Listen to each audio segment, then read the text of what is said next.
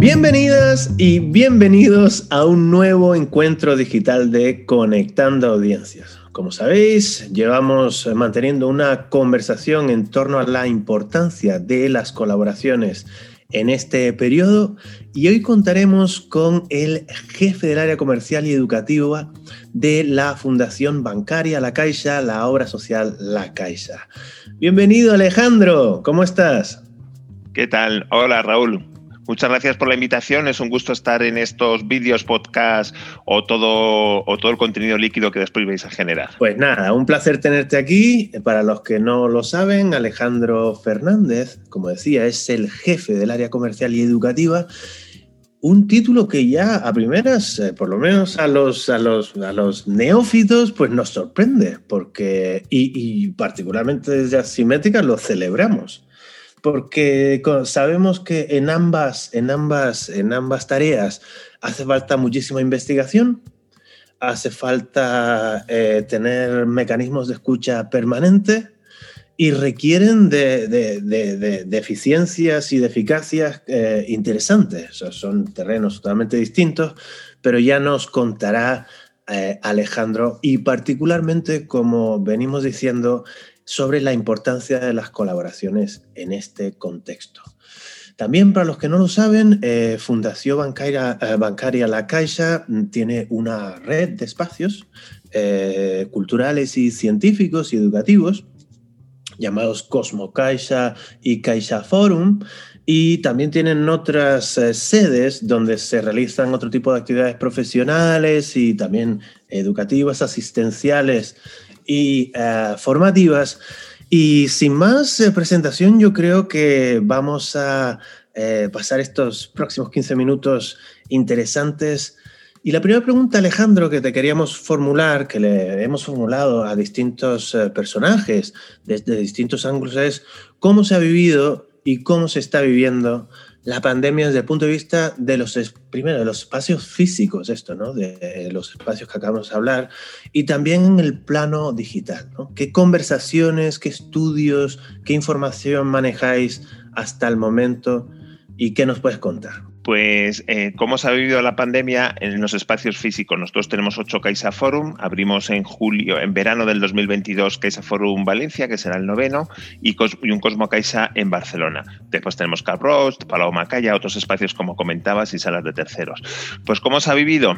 Cuando se cerró entre el 12 y 13 de marzo del 2020, se vivió primero como una especie de estado de... Es la primera vez que cerramos, la primera vez que cerramos unos espacios, nunca lo habíamos cerrado, y pasamos de, X volumen, que teníamos unos volúmenes muy altos, el año 2009 ha vivido bastante bien y el 2018 también ha vivido muy bien. Esto significa que que, pasamos a cero, pasamos a cero como todos. Y estábamos deseando abrir y cuando pudimos abrir en el primer instante que se pudo abrir, otros han tardado más, o por ejemplo en Francia que no, no están abriendo técnicamente o muy, o muy complicado, nosotros abrimos el 1 de junio. Y, y, y, estamos deseando el tema de la presencialidad. Pero ¿qué pasó desde el 12-13 de marzo hasta el, hasta el 1 de junio que no teníamos presencialidad? Pues esto que estás comentando de todo el aspecto digital si estamos cerrados y estábamos volcados antes de lo solo en lo presencial, entre comillas, porque íbamos un poco lentos con la digitalización, con el tema de transformación digital, pues inmediatamente eh, vimos, por ejemplo, que nuestra página web, que está pensada mucho como agenda, como agenda de, actividades y de exposiciones y está pensado para, para vender y para ir allí, pues pasamos a que, a que la gente no miraba, porque como no podía salir, no podía venir, y entonces hicimos un cambio a, una oferta digital, que tenemos una pestaña que se llama Agora Digital, y estamos haciendo un cambio, una cosa que hemos aprendido en este tiempo, es que nuestra página web tiene que ser un lugar de relación el modelo de relación hablamos, hablamos antes mucho y seguimos hablando de la experiencia de usuario, era una experiencia muy, muy, muy presencial y relativamente baja en digital, y ahora hablamos más de que la experiencia pasamos a un modelo de relación, cómo nos vamos a relacionar con el usuario. No creo que nos haya pasado sobre el ámbito cultural, Zara lo habla mucho, Inditex y, otros, y otras organizaciones y, otra, y otras entidades, y por tanto estamos en un, en un cambio hacia el modelo de relación. ¿Cuál va a ser nuestra relación con el usuario, con el espectador, con el visitante? Visitante con el digital, con el presencial. Y abrimos el 1 de junio y la empezamos a hacer contenidos digitales pues inmediatamente a la semana o 10 días. Eso fue un esfuerzo organizativo porque no estábamos mm, volcados ni estábamos con, las, con la organización para para todo este, todo este cambio a lo digital. Y cuando ya abrimos el 1, el 1 de junio, pues hemos, hemos convivido lo digital con lo presencial. Esto de convivir parece a veces que uno dice, pero es digital o todo se mezcla. Yo creo que el usuario, tú, yo, cualquiera, no distinguimos, pensamos en, a en muchos planos. Entonces la cultura puede ser presencial, la cultura puede ser digital, la, cultura puede ser mixta, la cultura puede ser de, mucho, de muchas formas. Las exposiciones, yo creo que la mayoría de las instituciones han hecho un gran cambio. ¿Y, y qué ha pasado a partir del 1 de junio? Pues en los aforos. Los aforos presencialmente han influido mucho. Esto significa la planificación de la visita. Antes espontáneamente lo que ocurría era que, había unos picos muy altos a las 11 de la mañana o a las 5 de la tarde o a las 6 en, en taquilla. El canal ha cambiado. La gente, como planifica, sabe que hay aforos reducidos, pues mm, todo pasa por la web. En la web eh, ha pasado a ser algo importante. La web y la app yo creo que todos estamos acostumbrados a que cuando tú eres un usuario recurrente, seas de un banco o de, o de una o, de Netflix o de cualquier otra contenido, acabas utilizando la app. Yo creo que las dos grandes ventanas que se han abierto para el modelo de relación con tu usuario es la web por un lado, que eso ya existía, y cada vez más la app la app, eh, eh, el acceso a los servicios, a los contenidos desde la app y, creemos que va a haber como tres grandes patas, ¿no? Una pata que es la web, otra la app y una pata que se está abriendo es la Smart TV. Ahora cuando uno entra en una Smart TV, eh, las aplicaciones que están abajo, mm, que claro, todo el mundo tiene Netflix o Google o Rakuten o lo que sea, ¿no? Eh, esas aplicaciones creemos que va a ser una ventana en el futuro también para el acceso a la cultura.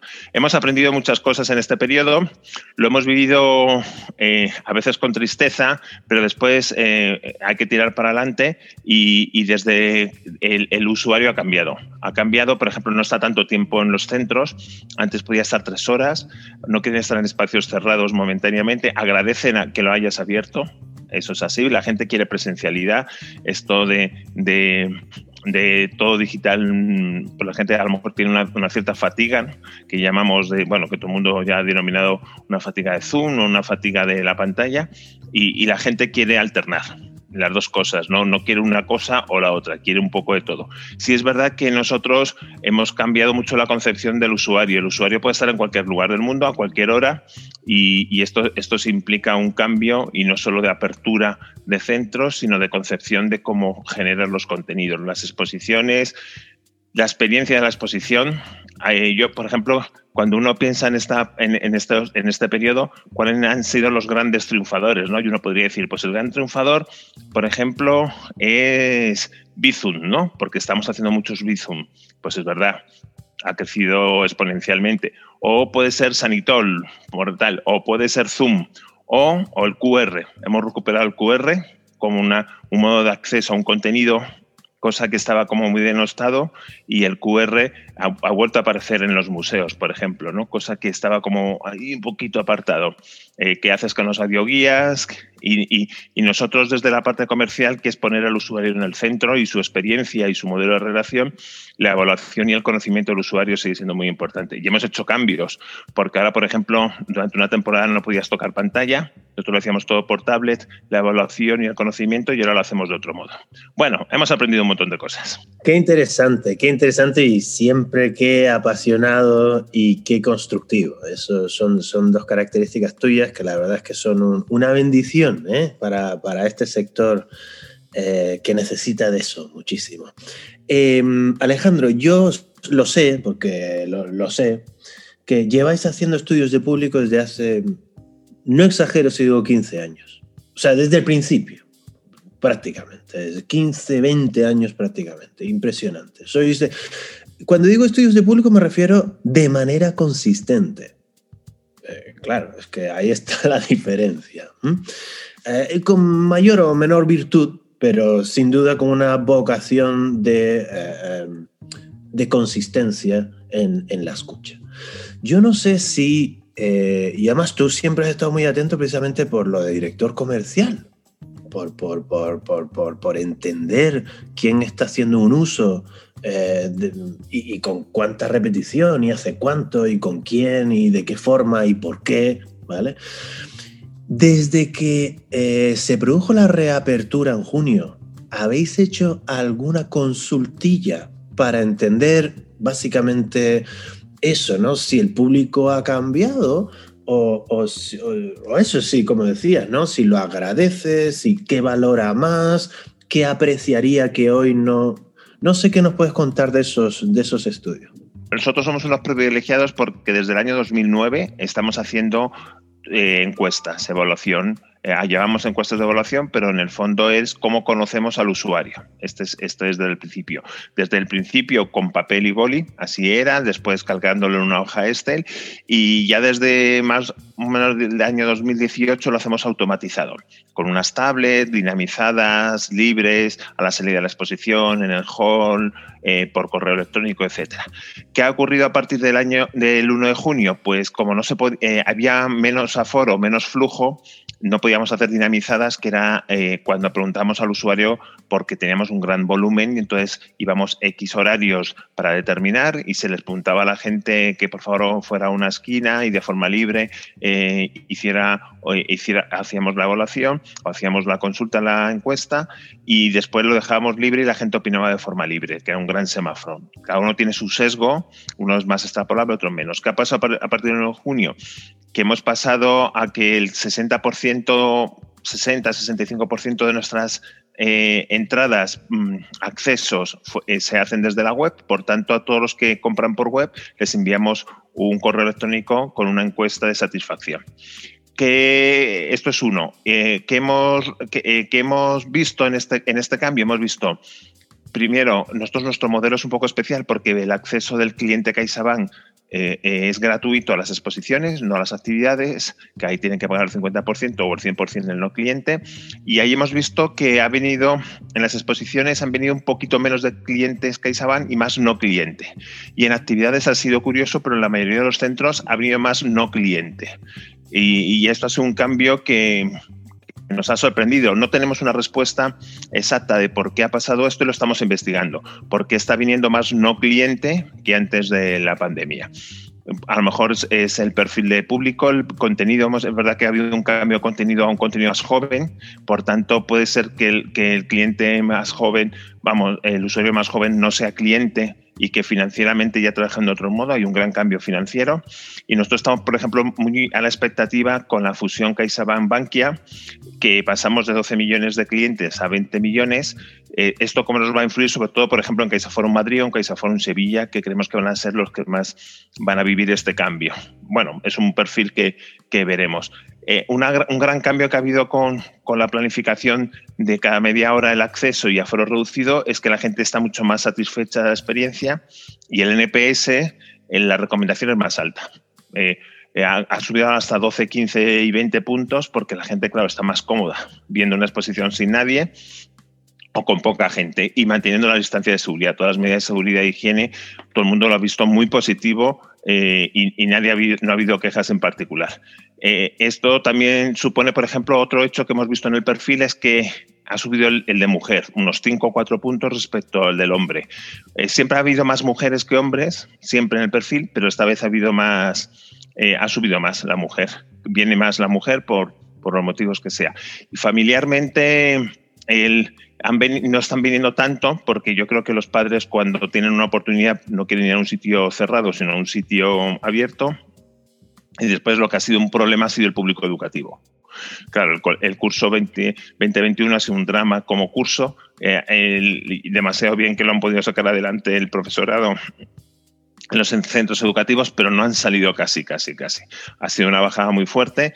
Más o menos nosotros, por ejemplo, si recibíamos en Caixa Forum Madrid 2.500, 2.600, 2.800 grupos educativos en un, en un año normal, entre comillas, pre-COVID, pues ahora estamos recibiendo un 12, un 15% de ese volumen. Y eso nos ha ocurrido en casi todos los centros.